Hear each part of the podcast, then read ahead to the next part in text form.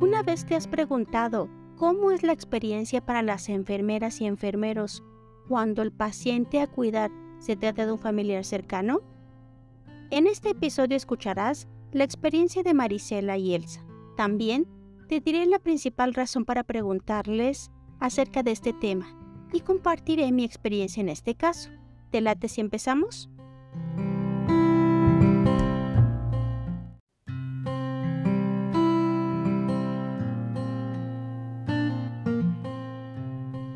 Bienvenidas y bienvenidos.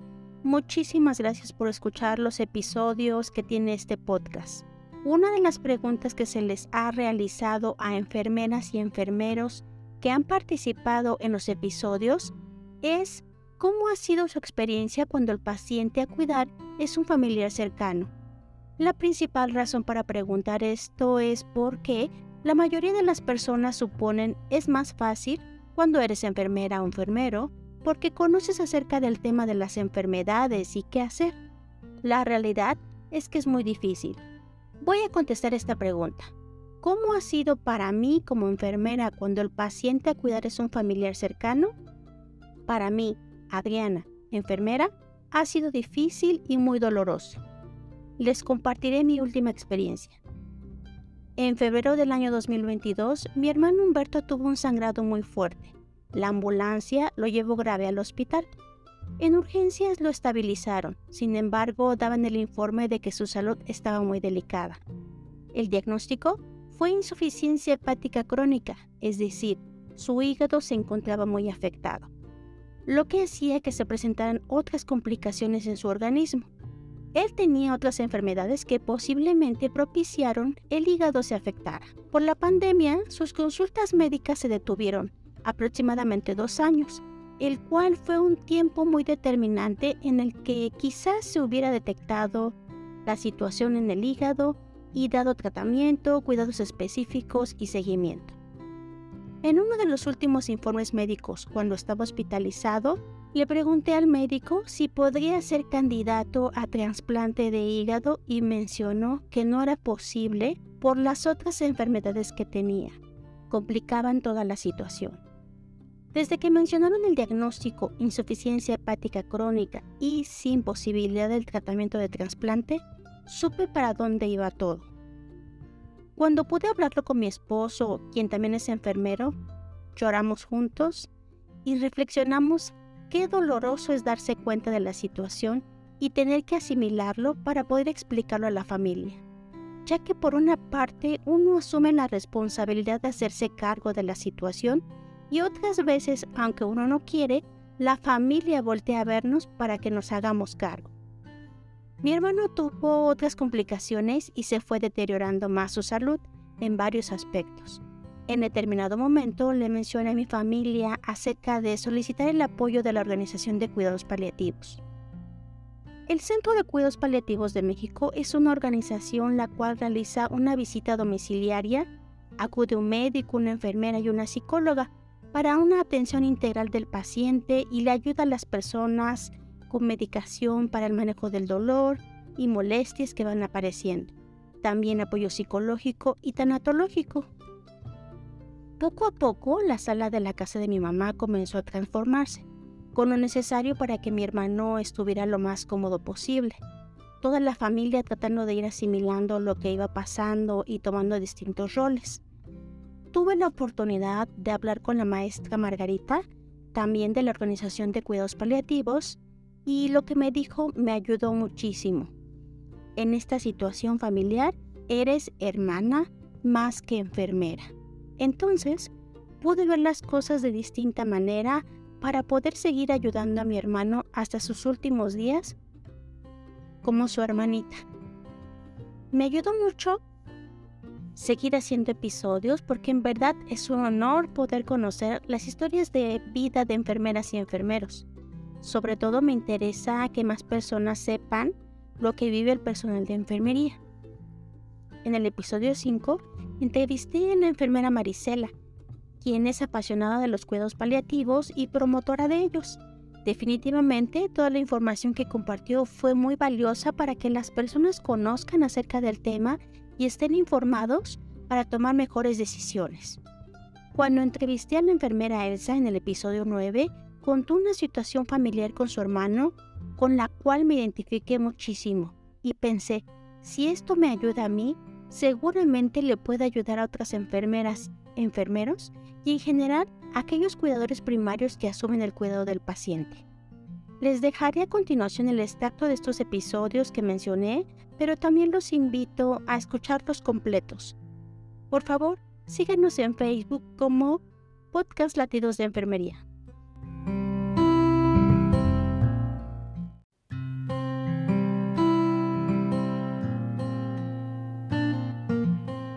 Cuando algún familiar tuyo ha tenido alguna situación de salud ¿Cómo ha sido para ti esta experiencia? Conocemos de qué tratan las enfermedades, los procesos, a veces hacia dónde va todo este proceso de salud de enfermedad cuando es diagnosticada una persona con alguna enfermedad. Eso a veces nos permite tener más elementos para ayudar a nuestros familiares, a nuestros amigos, pero también implica una responsabilidad, toda una situación emocional. ¿Cómo ha sido para ti todo? Yo estaba en cuidados paliativos, el fallecimiento de mi madre. Ahí yo ya pude actuar de otra manera, la tuvimos en casa, ella murió ya, era diabética, pero realmente eso no influyó tanto en su fallecimiento, sino más bien ya la edad, ya la edad en donde pues un día yo la vi que ella se iba deteriorando más, mis herramientas, eh, lo que yo había aprendido ya en cuidados paliativos. Y un día, un domingo, yo le dije a mi esposo, le dije, ¿sabes qué?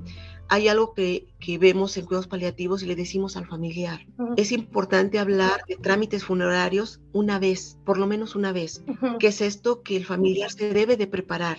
Si realmente el final está cerca, mediano plazo, sobre todo porque pues ya hay índices que nos van diciendo escalas y es a través de ello que, que se hace esta valoración se tiene que prever la parte funeraria, es decir, a ver qué vas a hacer, quién te va a extender el certificado de función, quién, quién te va a dar el servicio funerario, dónde. Y entonces en paliativos, pues tenemos que ver esa parte porque si en esta temporada, se puede decir en este momento, tu paciente ahí está, no se va a morir mañana, pasado, pero sin embargo tú puedes ver en qué funeraria te sale más económico, qué te ofrecen, pues tienes que verlo para tener y saber qué vas a hacer cuando ocurra la defunción, porque es algo muy común de que ocurre la defunción, no sabes qué hacer, no sabes en dónde meterte, de dónde sacar dinero, eh, con quién acudir, etcétera. Y esto obviamente como todo, las funerarias sí se aprovechan. Tienen la necesidad, pues un paquete a lo mejor de en donde te sale, si con tiempo tú lo contratas, te salen 10 mil pesos, en el momento te los dan entre 15, 20 mil pesos. Entonces, si tú prevés esto, eh, es más fácil. ¿Por qué? Porque a lo mejor estás en tu dolor, pero finalmente ya tienes resuelto. Ya nada más hace falta que te diga alguien, a ver, ¿tienes tus documentos? Sí. ¿Quién te va a dar el certificado? Ah, pues hay que hablarle. Ah, cierto, aquí tengo el teléfono. Marca. ¿Quién, eh, ¿Dónde está el servicio funerario? Ah, pues está funeraria. Aquí está el teléfono, marca. Y todo se facilita. Y eso es facilitarle al familiar toda esta parte. Y entonces yo sabía toda esta parte y le dije a mi esposo, ¿sabes qué? vamos a ver a las funerarias. Y ese domingo pues ya vimos todo, desayunó, eh, me acuerdo que le hice su aseo de boca, la reposicioné, ya casi obviamente ya no comía, le cambié su pañal, todo y le dije, ¿sabes qué? Vámonos. Hicimos el recorrido aquí en la zona de hospitales de varias funerarias, contratamos y todo, y ya el señor nos dijo, etcétera, de, no dimos nada, solamente hicimos como el contrato en ese momento y ese día falleció. Falleció a las 18 horas, en donde ya solamente hablamos, mandaron al médico que iba a estar cercado este, y a la funeraria y, todo se fue así. Entonces, eh, eh realmente, de verdad, sí, yo obviamente yo tenía un poquito más cabeza fría, afectada y todo, pero yo sabía que era parte de lo que iba a llegar. Tenía que llegar en cualquier momento. Entonces, esas son como dos experiencias más fuertes que he vivido durante ya mi carrera profesional. Muchísimas gracias por compartir toda esta vivencia personal, pero que también se mezcla con lo profesional.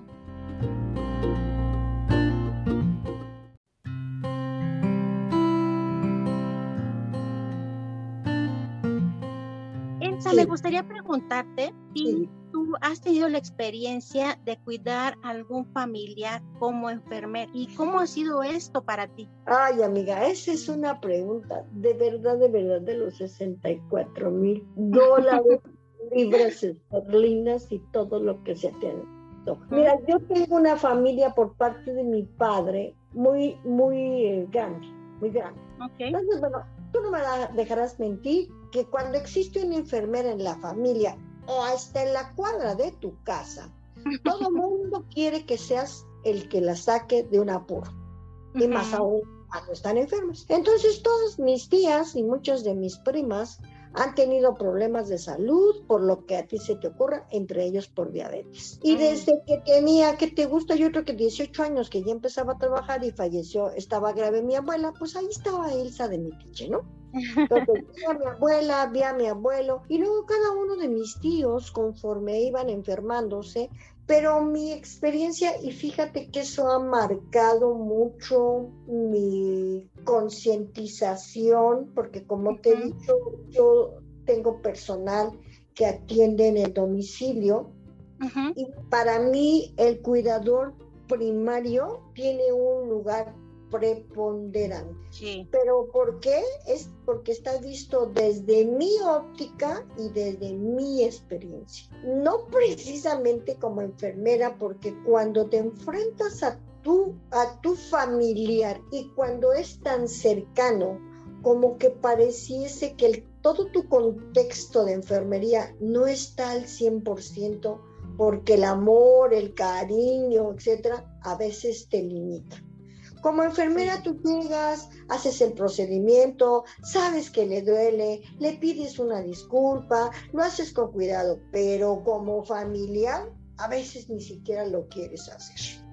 Mejor que venga fulana de tal. Entonces sí, yo atendí a mi papá, que era diabético, se dializaba. Te digo, ¿cómo es que no lo quieres hacer? Que mi papá lo opera, lo operan de los ojos y alguien dice, esto, el doctor dice, es probable que tenga una retención urinaria por el uso de la tropina, bla, bla, bla, y como fue, este se le retiene la orina, que no sé qué, entonces sondéelo. Y pues no, con toda pena no lo pude hacer, mandé llamar a un amigo para que lo sondeara. Después me tocó mi mamá otra vez y hace exactamente siete meses me tocó mi hermano que se puso, que se enfermó desde noviembre del año pasado, le dio un accidente vascular cerebral y aquí te voy a decir algo.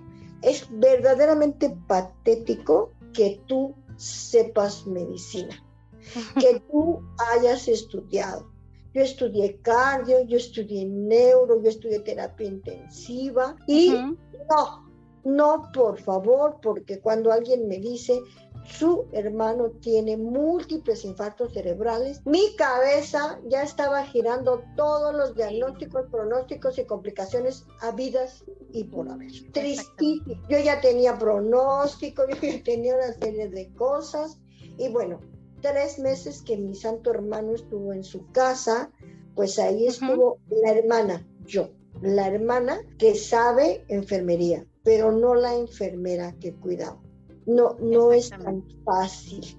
Soy la hermana que sabe, pues que le puso el parche, que también le puso una sonda de Foley, que una serie de cosas, pero siempre me ganaba el amor por mi hermano. Entonces yo creo que no eres la enfermera cuidando a un familiar, eres la familiar dando cuidados de enfermería, porque de otra manera, porque no funciona, no funciona. Te duele, te lastima y siempre estás pensando lo que puede suceder.